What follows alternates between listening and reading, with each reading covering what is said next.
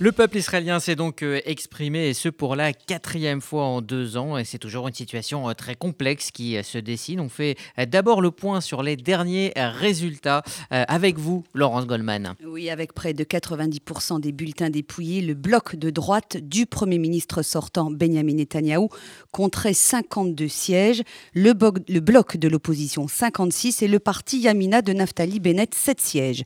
Selon ces résultats encore provisoires, le Likoud obtient obtiendrait 30 sièges dans la nouvelle Knesset. Yesh Atid, le parti de centre-gauche de Yair Lapid, arrive derrière avec 17 ou 18 sièges selon les différentes projections. Viennent ensuite le Chasse d'Ari 9 sièges, le Parti judaïsme unifié de la Torah, 7, Bleu-Blanc de Benny Gantz aurait 8 sièges, le Parti travailliste Avoda, 7, Yamina de Naftali Bennett, 7 sièges, donc à égalité avec Israël Beteno d'Avigdor Lieberman, le Parti sioniste religieux de Betzalel Smotrich, 6, la liste arabe unifiée, 6 sièges également, même résultat pour le Parti Nouvel Espoir de Gideon Sar, le transfuge du Likoud. Et enfin, le parti de gauche Meretz en obtiendrait 5, suivi du parti islamiste RAM avec 4 sièges. Mais ces résultats devraient encore évoluer dans les prochaines heures. Un peu plus de 730 000 bulletins ont été dépouillés.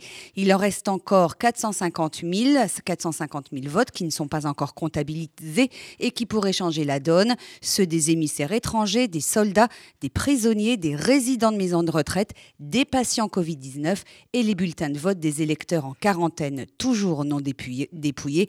Quant au taux de participation, il s'établit à la mi-journée à 67,2% des votants. Et nous sommes en direct depuis Tel Aviv avec notre correspondant permanent Gérard Benamour. Bonjour Gérard, on va Rudy. On va s'intéresser à ce qu'on appelle les petits partis. Hein. Ils sont près d'une dizaine à osciller entre 5 et 8 sièges et le casse-tête commence.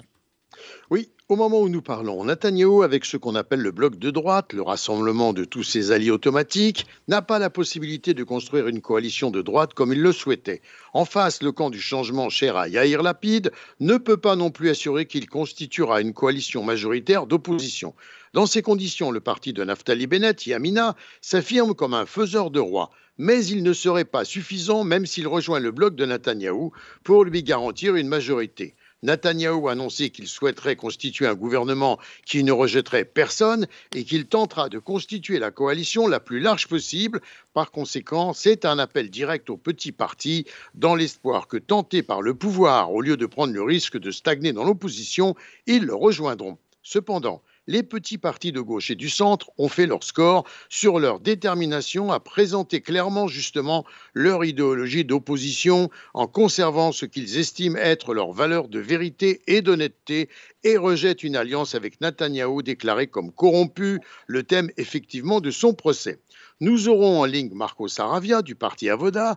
Nous nous interrogerons avec lui sur ce point notamment. Quant au parti Meretz, notre second invité, Shana Orlik, déjà interrogée, elle nous a transmis sa réponse que nous écouterons dans un instant.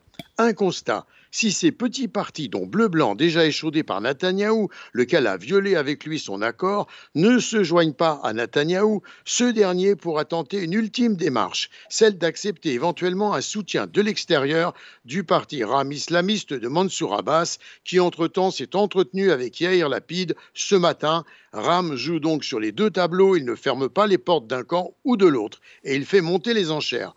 Toutefois, si Ram soutient Netanyahou, même de l'extérieur. On voit mal comment Naftali Bennett du parti Yamina à droite de Netanyahou acceptera d'aller dans un gouvernement soutenu par un parti islamiste. Il avait promis qu'il ne le ferait pas. Au sein du parti Yamina, on refuse justement très prudemment de participer pour l'instant à une interview ce matin. Au Likoud, on fait de même maintenant en raison de dissensions internes très violentes. Il resterait donc à Netanyahou de renoncer peut-être à Ram en cas de désistement de Bennett et de tenter de renforcer son camp par l'option de voir ses transfuges du parti Le Nouvel Espoir de Guidon Sarr on ignore combien, et si cela est réaliste, a abandonné Guy pour revenir au Likoud. Il n'est pas certain d'ailleurs que ces transfuges puissent changer la situation de Netanyahou quant à sa capacité à former une majorité.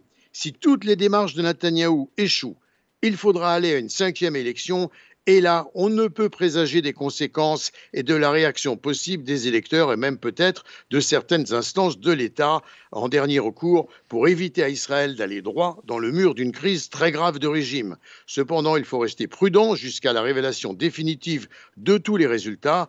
Il pourrait peut-être modifier quelque peu les donnes actuelles. Dans quelles proportions On l'ignore. En attendant, nous allons céder la parole à nos intervenants. Bonjour Marco Saravia.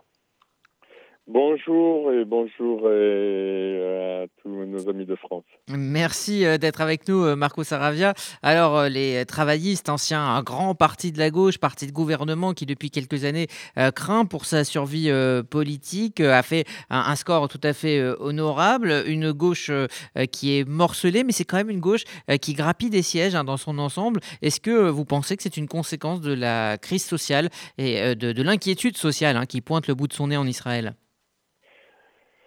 C'est une raison, effectivement, et le, le, Parti travailliste a toujours eu des, solutions sociales, euh, social-démocrates, et, euh, le, social, même, même les gens de droite se rendent compte euh, qu'on ne peut pas et diminuer le, rôle de l'État et comme ils auraient, souhaité le faire.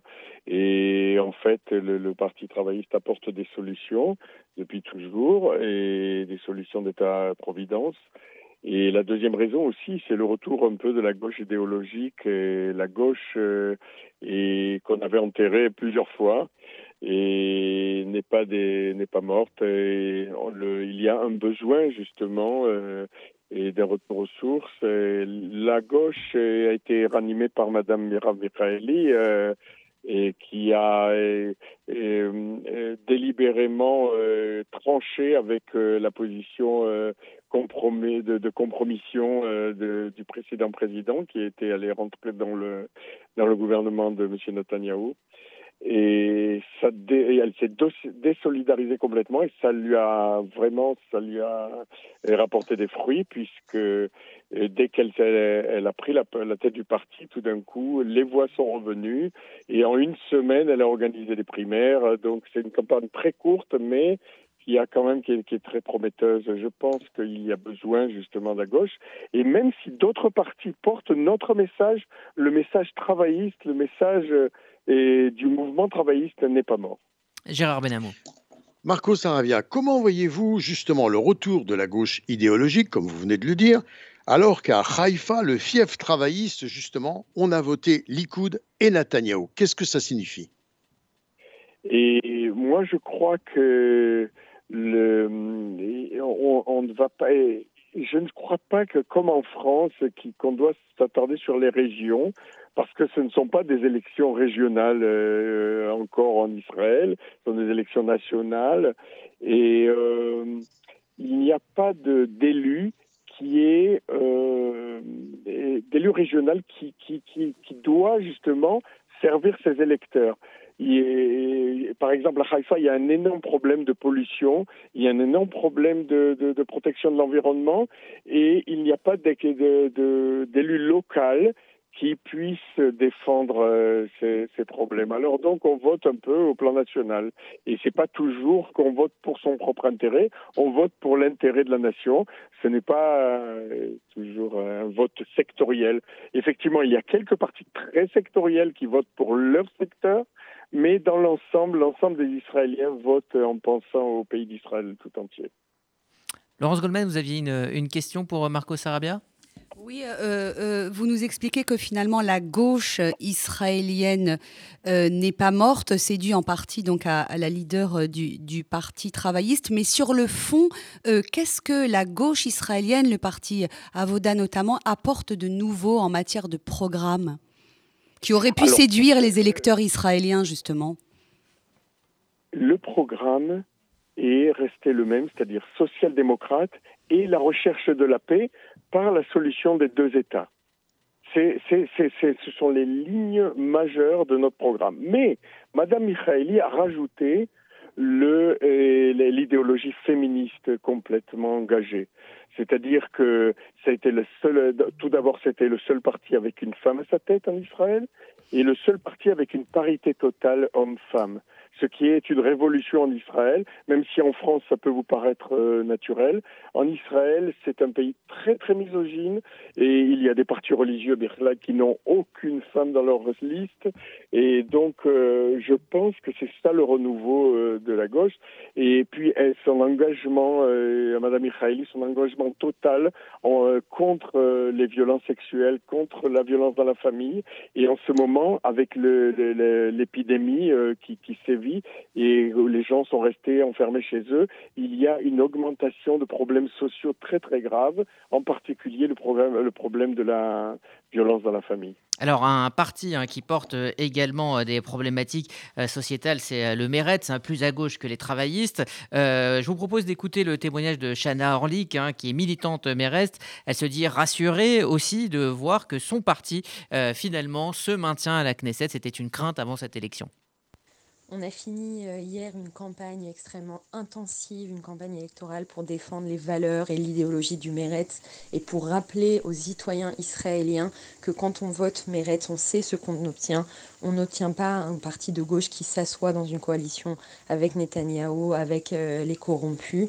Et je pense que c'est ce qui a euh, vraiment convaincu les Israéliens de gauche de voter et de soutenir le Meretz quand il y a eu effectivement euh, une peur, une inquiétude que euh, ce parti historique euh, qui défend des valeurs comme la paix, la justice sociale, la liberté religieuse puisse ne pas être présent à la Knesset. Les Israéliens nous ont soutenus.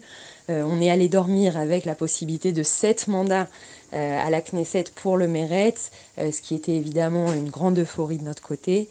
mais on s'est réveillé ce matin avec des résultats plutôt proches de cinq mandats à ce stade, ce qui est vraiment le plus important pour nous, c'est que les valeurs et les principes et euh, les actions du Méret soient, présentes euh, dans la Knesset.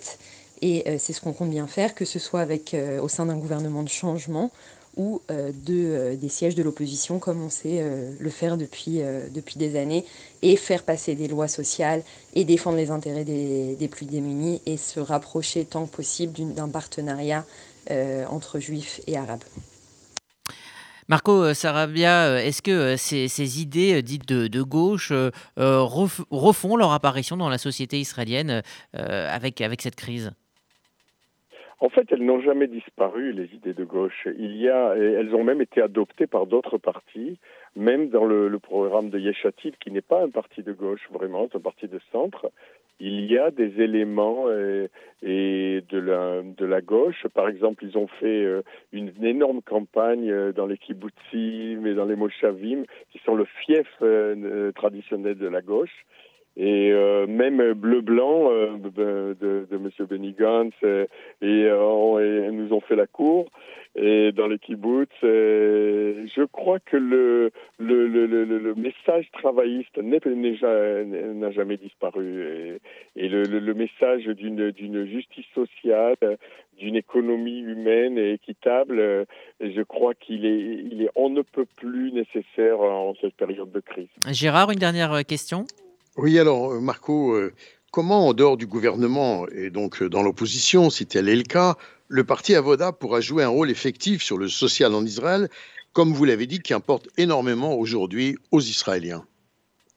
Alors même depuis l'opposition, on a toujours fait passer des lois sociales. Je vous rappelle un exemple, par exemple, l'ancienne présidente du parti, Mme Shelia Frimovic, avait à, elle seule fait passer une cinquantaine de lois sociales pendant son mandat. Donc, euh, et on a toujours aimé travailler, mais je pense que le mieux, c'est de rentrer dans une coalition pour pouvoir euh, vraiment changer la, la, société. Alors, et en fait, le seul le, seul problème en Israël, ça n'est pas le système. Le système est bon. Il y a eu juste un abus de pouvoir d'un homme accusé de corruption, d'abus de confiance et de fraude qui se tient à la tête du pouvoir et qui s'y accroche désespérément pour éviter son procès. C'est la seule raison. À partir du moment où il descendra de la scène, euh, ou de force par, par exemple une invalidation de la Cour suprême qui pourrait euh, surgir, ou alors euh, de, de, volontairement, eh bien toutes les possibilités sont ouvertes. Il n'y a aucune, aucun problème entre Yeshatid et le Likoud, par exemple. Ils, auraient, ils pourraient très bien fermer une coalition. Simplement, par principe, pour, toutes ces atteintes à la démocratie, on ne peut plus siéger avec euh, M. Netanyahou. Mais à partir du moment où il descend de la scène, alors le Likoud, c'est un partenaire même pour le parti Avoda. Et même, euh, je suis sûr que, toutes les autres partis de centre s'y allieraient, il y aurait une coalition très stable, justement. Alors euh, bon, il faudrait qu'il en tire les conséquences, mais il a peur de la prison et c'est compréhensible. Et M. Netanyahou risque jusqu'à 15 ans de prison pour ses, pour ses dossiers, donc je, je comprends qu'il s'accroche au pouvoir et à l'immunité. Merci euh, Marco Saravia. Je rappelle que euh, vous euh, faites partie du parti Avoda et que d'ailleurs par souci d'équité, hein, nous avons bien évidemment Gérard contacté des membres du parti Amina mais qui n'ont pas souhaité s'exprimer tant que les résultats n'étaient pas définitifs. Merci à tous les deux. Merci Gérard. Merci Marco Saravia. Merci Audi. On continue euh, cette page spéciale euh, Israël avec euh, Emmanuel Ada, notre consoeur de la radio publique israélienne Cannes. On continuera donc de décortiquer ces résultats avec elle dans un instant.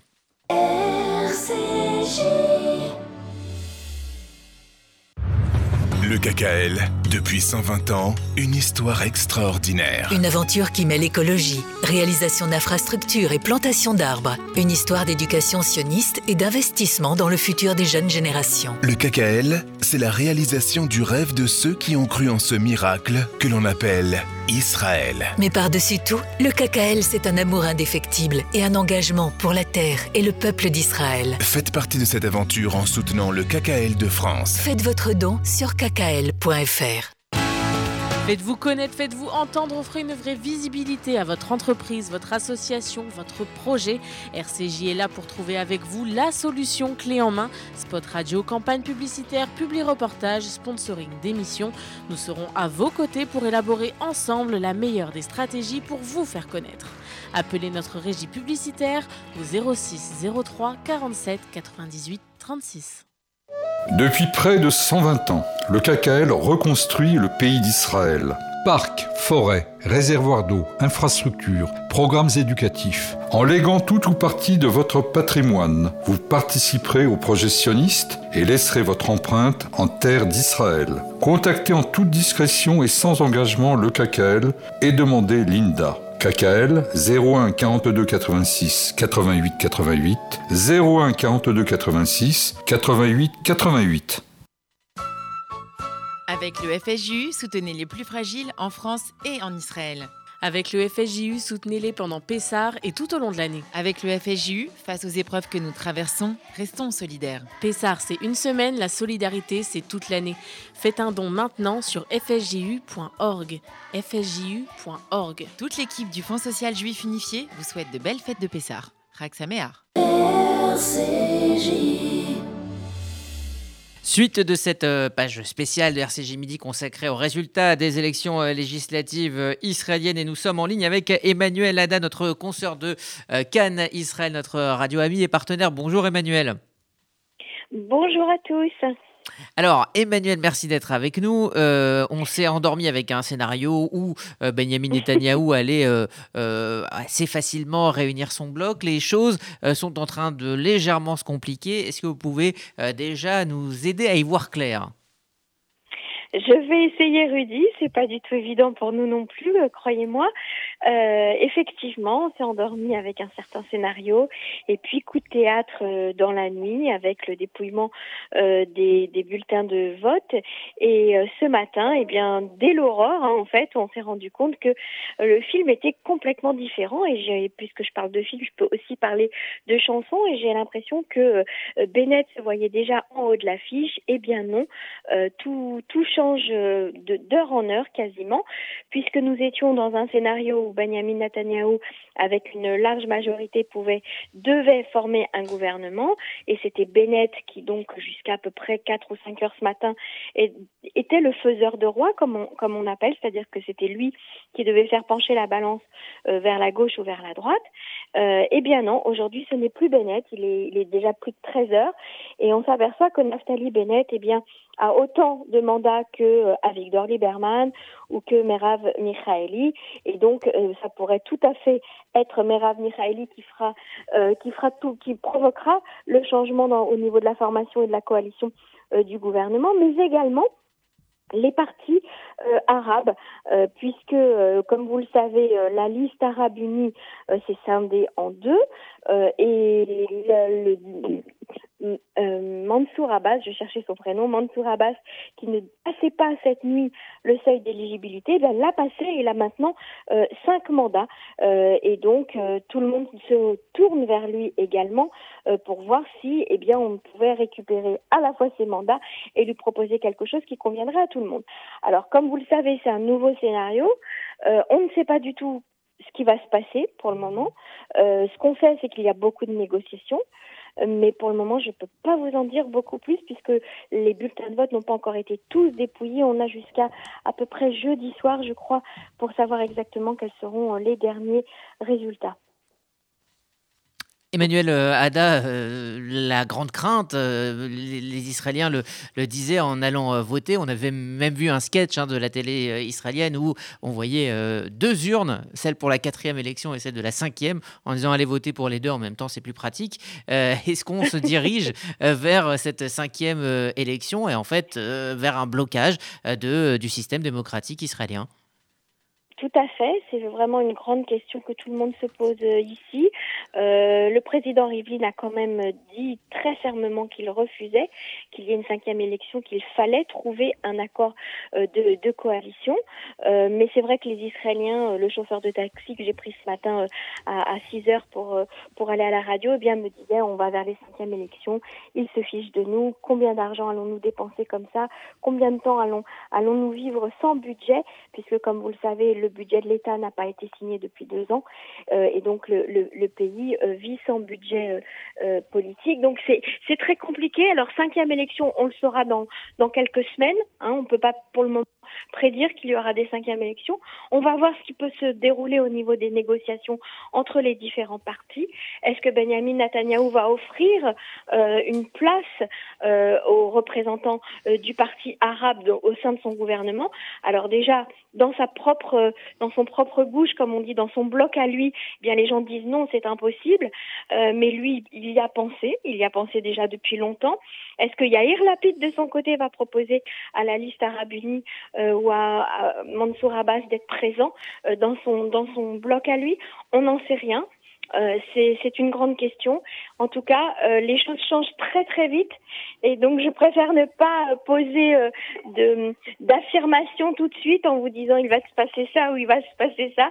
Je vous décris juste la situation telle qu'elle est à l'heure à l'heure dite. Laurence Goldman. Oui, je, ne sais pas dans quel scénario euh, s'inscrit la question que, que je m'apprête à vous poser, euh, Emmanuel Adam. Et je, je, lisais euh, des commentateurs de la presse israélienne ce matin qui disaient que Benjamin Netanyahou pourrait essayer de récupérer euh, euh, les, les, transfuges du Likoud qui sont partis avec Gideon Sar euh, dans son parti Nouvel Espoir. Euh, donc Gideon Sar, lui, aurait six sièges, hein, selon, selon les projections. Mhm. C'est possible, c'est un, un, scénario qui est envisageable que certains euh, des, des, des, des, proches de Gideon Sar le trahissent finalement pour revenir dans le giron du Likoud de, de Netanyahou Écoutez, les trahisons, c'est classique en, en, politique, en tout cas chez nous. Eh ben, c'est tellement récent, là, la création, la, la, création du parti est tellement récente que ça, ça paraît improbable, en fait. Tout à fait, mais enfin, l'attirance le, pour le pouvoir mm. euh, fait, faire beaucoup de choses euh, en général aux hommes et aux femmes politiques. Donc, euh, euh effectivement, c'est tout à fait possible, bien que ils, disent tous que non, ils ne le feront pas. Ils sont assez, euh, euh, en tout cas, ils ne le font pas savoir ouvertement. c'est clair que Benjamin Netanyahu va chercher par tous les moyens à réunir, à récupérer les voix de tous les côtés. Alors, ce qui a été aussi la grande surprise de, de ces résultats, c'est quand même Benny Gantz qui qu'on croyait euh, mm. vraiment perdu dans les oubliettes et pas du tout. Il est présent et bien présent et Benny Gantz va jouer un rôle certainement important euh, dans, dans les négociations parce que de toute façon, si on n'arrive pas à former de gouvernement euh, d'ici le mois de novembre prochain, si je ne me trompe pas, ou octobre prochain, eh bien, Benny Gantz sera automatiquement Premier ministre. C'est ce qui a été prévu lors des dernières élections. Donc, Benny Gantz a effectivement un rôle à, à jouer très important. Est-ce qu'il qu'il acceptera de retourner dans un gouvernement avec Netanyahou Je ne le pense pas. Est-ce qu'il acceptera de retourner avec Yair Lapid ou est-ce que Yair Lapid va accepter qu'il revienne euh, avec lui alors qu'il l'a trahi? Euh, vous, voyez que les questions. La suite au prochain épisode simplement. Absolument, mais je vous conseille de suivre ça attentivement parce que c'est vraiment passionnant. Alors, ce qu'il faut, ce que je peux dire quand même un petit peu pour euh, égayer la situation, parce que c'est très lourd hein, dans le pays euh, euh, aujourd'hui, c'est très lourd parce que les Israéliens en ont marre, ils sont vraiment fatigués. D'abord, ils ont l'impression que on, on, se soucie très peu de d'eux, euh, que les, politiciens ne se soucient que d'eux-mêmes. Euh, ça, c'est une chose. Et puis surtout, il faut penser à ce gaspillage d'argent euh, que, que, chaque campagne et chaque élection coûte une fortune au pays. Nous sommes déjà en pleine crise économique avec beaucoup, beaucoup de chômeurs. C'est vraiment, c'était vraiment pas nécessaire. Donc, les Israéliens sont assez fatigués. Mais ce que je dois dire, c'est que le narratif israélien au niveau des élections, on a l'habitude de de théâtre, on a l'habitude de ces changements de dernière minute. Ça fait mhm. partie un petit peu, si vous voulez, du folklore euh, des élections israéliennes. Mais là, il faudrait vraiment qu'on trouve très très vite euh, une solution et j'espère que le président Rivlin va taper encore euh, du poing sur la table pour remettre un petit peu les pendules, les pendules à l'heure chez, chez, tous les politiciens et qu'ils finissent par trouver un accord entre eux. Merci Emmanuel Ada donc de Cannes Israël. Voilà ce qu'on pouvait dire donc à ce stade hein, sur ces élections israéliennes. On aura bien l'occasion d'en reparler étant donné les tractations hein, qui ont commencé et qui vont se poursuivre pendant plusieurs semaines.